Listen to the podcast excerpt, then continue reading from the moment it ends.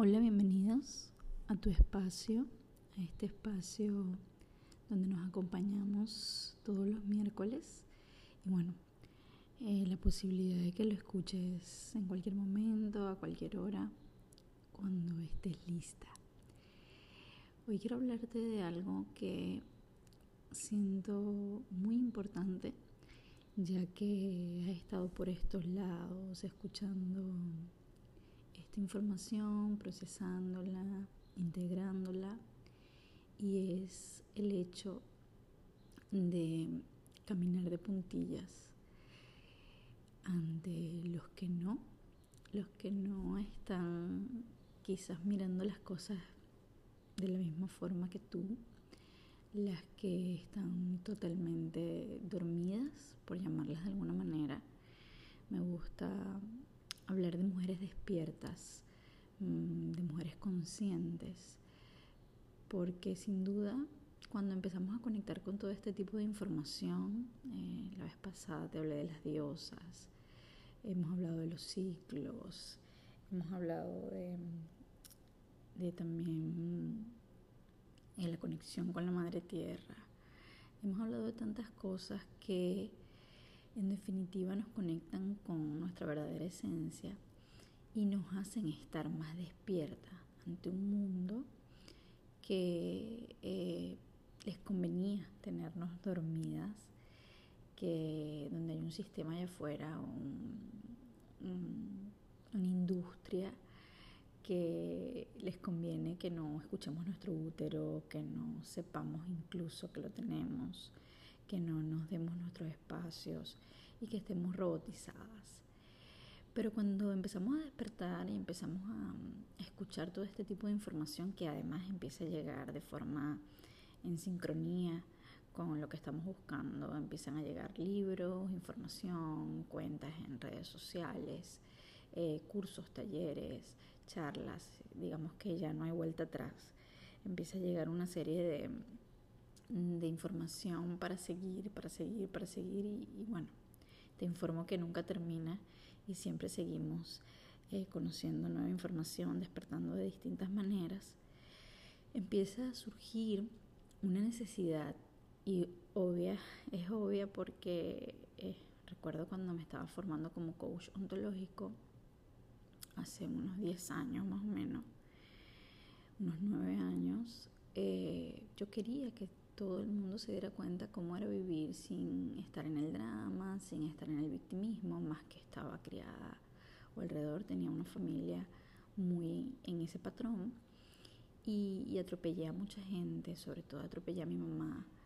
Eh, yo quería que ella estuviera en mi proceso, yo quería que ella se diera cuenta. Un día le dije unas palabras que ahora para mí resultan muy dolorosas porque me doy cuenta del, del daño que hacían esas palabras y del ego espiritual en el que yo estaba, porque una vez le dije que ella nunca había aprendido a ser feliz y que yo sí había decidido ser feliz y si ella nunca había tomado esa decisión era su problema, pero que yo sí había decidido hacerlo. Y aunque es una realidad, aunque ella nunca tomó esa decisión en este plano físico, yo no tenía derecho a decírselo no tenía derecho a invadir su proceso. Y sí, claro que lo hice desde el amor más profundo, desde mi necesidad y mi ego de, quererla verla feliz a ella, incluso ya en sus últimos días, de que reconociera su amor por ella misma. Pero no, no iba a pasar y solemos hacer esto con las personas mayores, con nuestros padres. Solemos querer que, que se sientan tan a gusto como nos sentimos o con tan plenas como nos sentimos y es una falta de respeto a sus procesos, es parte de ser irracionales, ególatras, es parte de, de ser egoístas con nosotros mismos y con ellos. Y yo eh, reconozco que muchas veces he estado ahí, reconozco que me costó mucho con las personas que amaba, me costó mucho soltar a, a mi mamá, soltar a mi hermano, que todavía me cuesta un montón, porque quisiera que viera la vida desde mis lentes, quisiera prestárselos aunque sea un ratico, pero es imposible, es arrogancia además.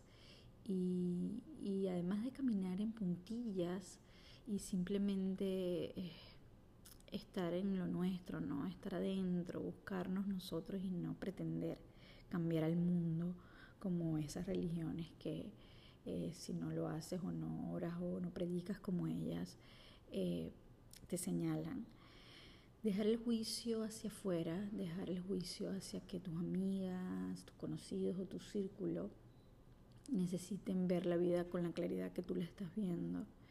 Y, simplemente acompañar, pero acompañar en silencio, acompañar con el ejemplo, así como lo he dicho siempre con nuestras hijas, con nuestros hijos en general, que el ejemplo vale más que cualquier discurso, independientemente del área de despertar de conciencia en el que estemos, acompañar simplemente mostrando cómo ha cambiado tu vida, cómo han cambiado tus percepciones.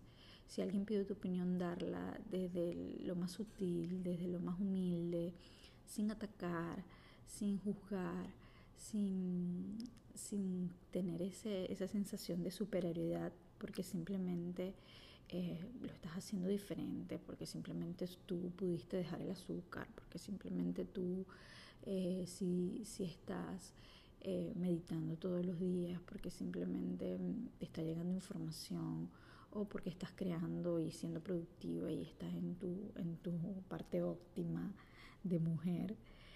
Y para mí es muy importante recalcarlo y ese dicho de caminar de puntilla cuando estás despierta y no, y no atacar al que no, porque simplemente mm, hemos hecho daño a quienes no están pensando como nosotros y cuando hacemos esto caemos en un juego que incluso es el mismo juego de aquellas personas que han estado jugando quienes estamos cambiando durante años. Es decir, a nosotras las ovejas psicodélicas nos atacan mucho eh, nuestra familia, nuestro sistema de creencias, quienes están en nuestro círculo nos, nos atacan normalmente porque lo estamos haciendo diferente. Yo la otra vez hablaba de que eh, si tenías un círculo, una familia donde la diversión es tomar licor y, estar de fiesta en fiesta y dejas de hacerlo, automáticamente vas a ser atacada. Pero cuando nosotras nos ponemos en el caso contrario y creemos que ahora somos muy iluminadas y no lo estamos haciendo como ellos y empezamos a atacarlos a ellos y empezamos a caer en esas discusiones insanas, estamos cayendo en, en la misma posición contraria, solamente que lo estás haciendo desde un ego espiritual. Y como te digo, he caído o caí ahí muchísimas veces. Y, y cuando me he dado cuenta, cuando me han llegado mis wow moments de ego, siento que, que el mensaje es importante. Es importante advertir que esto puede pasar, que pasa, que es una etapa además, y reconocerlo así también es parte de nuestro crecimiento, es una etapa de este despertar. Todas hemos pasado por ahí. Eh, la persona que, que haya tenido estos cambios drásticos de iluminación, de despertar, de conciencia y te diga que no pasó por ahí, te miente, porque hemos pasado por ahí. Y en estos pocos días leía sobre, sobre este tema con, con un canal hermoso que un niño índigo, bueno, ya no es un niño, pero desde que, desde que era niño traía mensajes al mundo. Matías Estefano, seguro muchos de ustedes lo conocen, y él decía precisamente esto, ¿no? Eh, en ataque a las religiones y a la iglesia, en una oportunidad estuvo con el Papa en el Vaticano y fue muy criticado por eso. Y, y su respuesta fue simplemente esto, si, si, si vamos a emitir los mismos juicios, los viejos sistemas impusieron sobre nosotros, entonces, ¿qué estamos haciendo? ¿Dónde está la evolución? ¿Dónde está el cambio al mundo? Y en la parte de cambios de patrones y paradigmas en lo femenino, eh, yo te invito a lo mismo, ¿no? Eh, no se trata de que ahora somos un sistema matrístico y, y vamos a estar eh, luchando contra el hombre. Aquí no hay lucha, aquí no hay yo soy mejor que tú, Aquí no hay ahora yo te aplasto, ¿no? Aquí hay el sistema matrístico es solamente saber que tenemos unos valores femeninos que no han sido expresados, que no han sido manifestados y podemos darlos a conocer, podemos expresarnos, decir lo que sentimos, hacer lo que sentimos, reconocernos a nosotros desde nuestra feminidad más espiritual, desde, desde lo que somos, desde nuestros ciclos, desde ver y reconocer nuestra matriz, desde lo que queremos y hacemos, pero no se trata de atacar a nadie, no se trata de una guerra, no se trata de confrontarnos, no se trata de ser mejores que ni que los hombres ni, ni que la que no esté en esta área. Porque yo siento que en, en, la evolución, y esto es algo que entendí después que mi mamá se fue de este plano, en la evolución eh, no mandamos nosotros, a cada quien le corresponde como le corresponde. Cuando aprendemos a vivir eh, reconociendo que todo lo que nos corresponde en este plano, es decir, las cosas que etiquetamos como malas, desgracias o, situaciones y crisis, nos correspondían para crecer. Y las cosas que nos tocan, crisis, enfermedades, le correspondían a nuestros hijos o a nuestras parejas o a nuestros padres para crecer para evolucionar o para recordar, me gusta más la palabra recordar, pero creo que en la psique entra más el, aprender. Eh, empezamos a soltar muchísimas cosas, empezamos a soltar muchísimo control y muchas ganas de controlar nuestra vida y las que están a nuestro alrededor. Y ese exceso de control, de quererle controlar la vida a los demás, porque yo quiero que, bueno, mira, si yo soy tan feliz, tan próspera, tan plena y, vivo tan en paz, yo quiero que los demás también lo hagan. Y porque yo creo que como amo profundamente a mis padres, a mis hermanos o a mis primos, ellos también lo hagan. Y, nada más arrogante que eso, nada más alejado de la realidad, nada más amoroso que respetar y honrar la vida de otros. Y siempre se los menciono, no es primera vez que lo menciono, porque quizá sea para mí el proceso más grande o lo que más me costó o lo que más me ha costado incluso aún porque queremos salvar al mundo.